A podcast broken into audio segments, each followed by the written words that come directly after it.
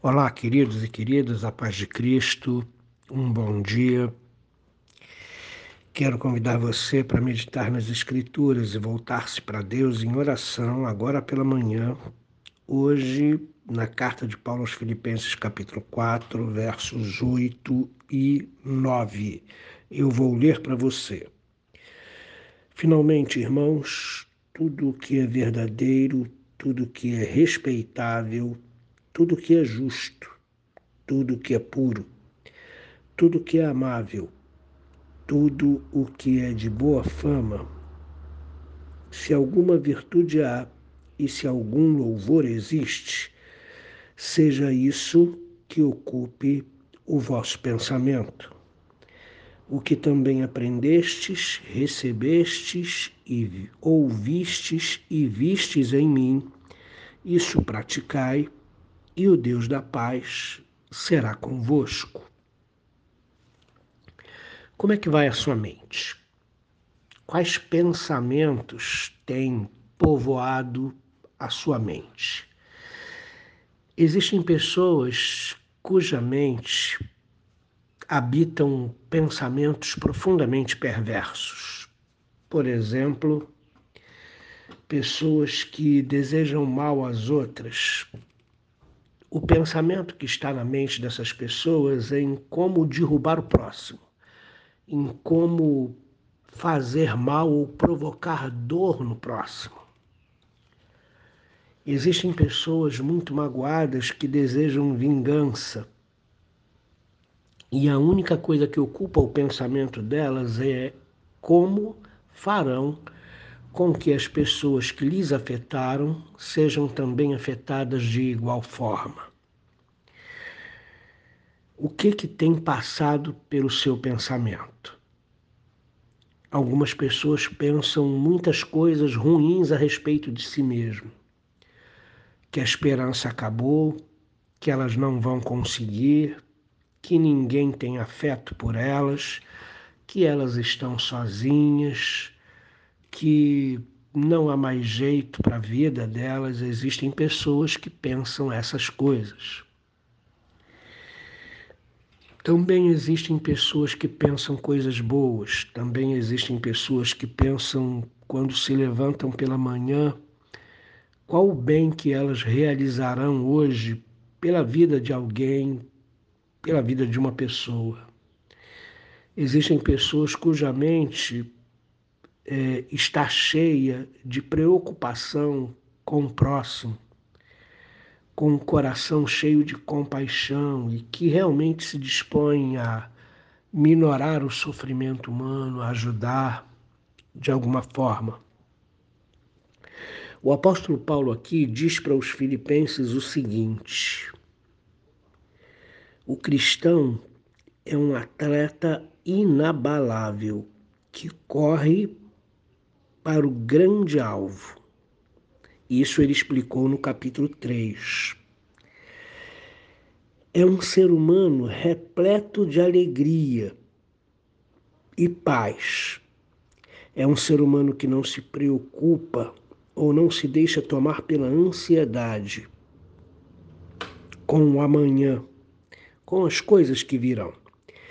Porque a sua vida está nas mãos de Deus e ele vive um relacionamento profundo com Deus através da oração, tem uma fé firme no Senhor e aí então ele não se abala. Finalmente, diz Paulo, se vocês são atletas que correm para o alvo de forma inabalável, se vocês são seres humanos repletos de alegria e paz, e já venceram a ansiedade porque têm um relacionamento profundo com Deus, agora só falta vocês ocuparem a mente de vocês. Queridos, não, não, não, não se enganem. É na mente que as piores batalhas são travadas. Antes de alguém intentar um ato violento contra o outro, é na mente que esse plano é engendrado.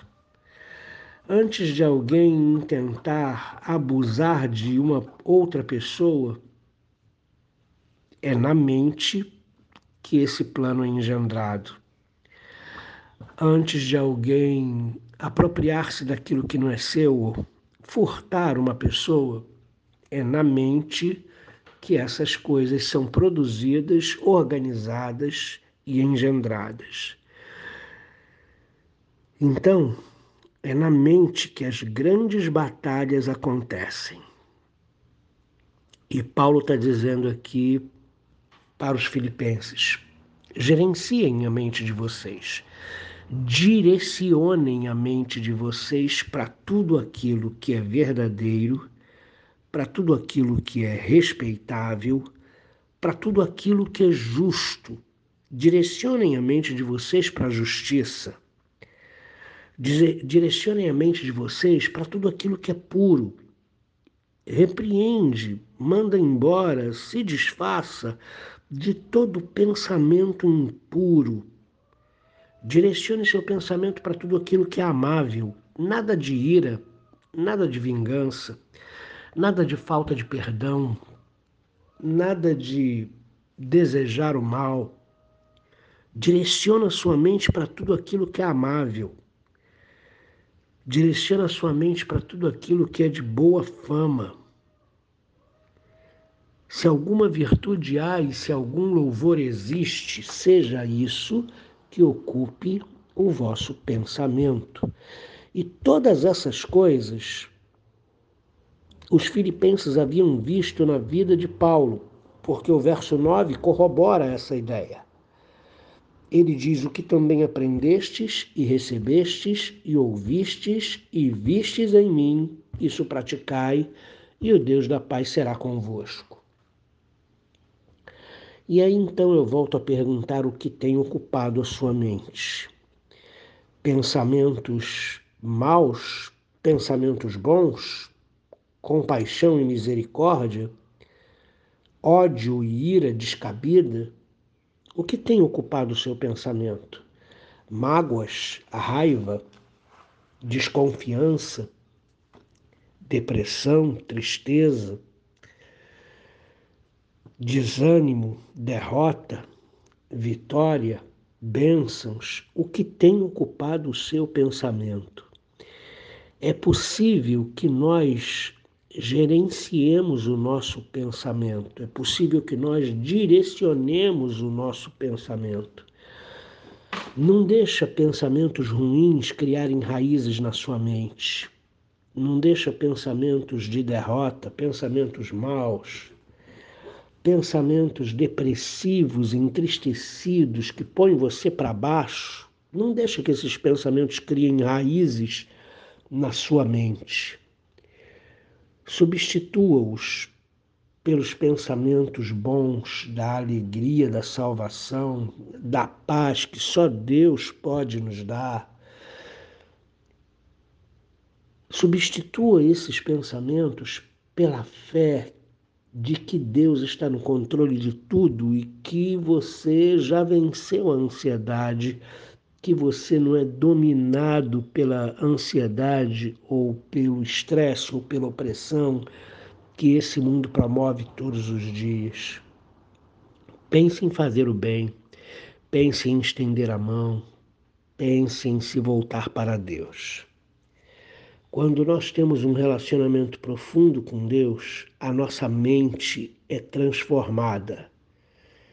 E na nossa mente passa a habitar a palavra de Deus, o amor de Deus, a paz de Deus, tudo se prende ao relacionamento com Deus que nós temos. Volte-se para Deus e a sua mente será transformada.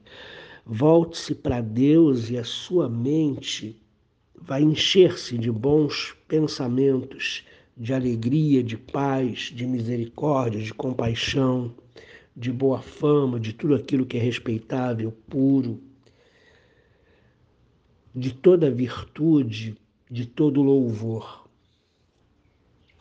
Tem um coração agradecido e tem uma mente limpa do pecado, direcionando, gerenciando a sua mente, tirando da sua mente tudo aquilo que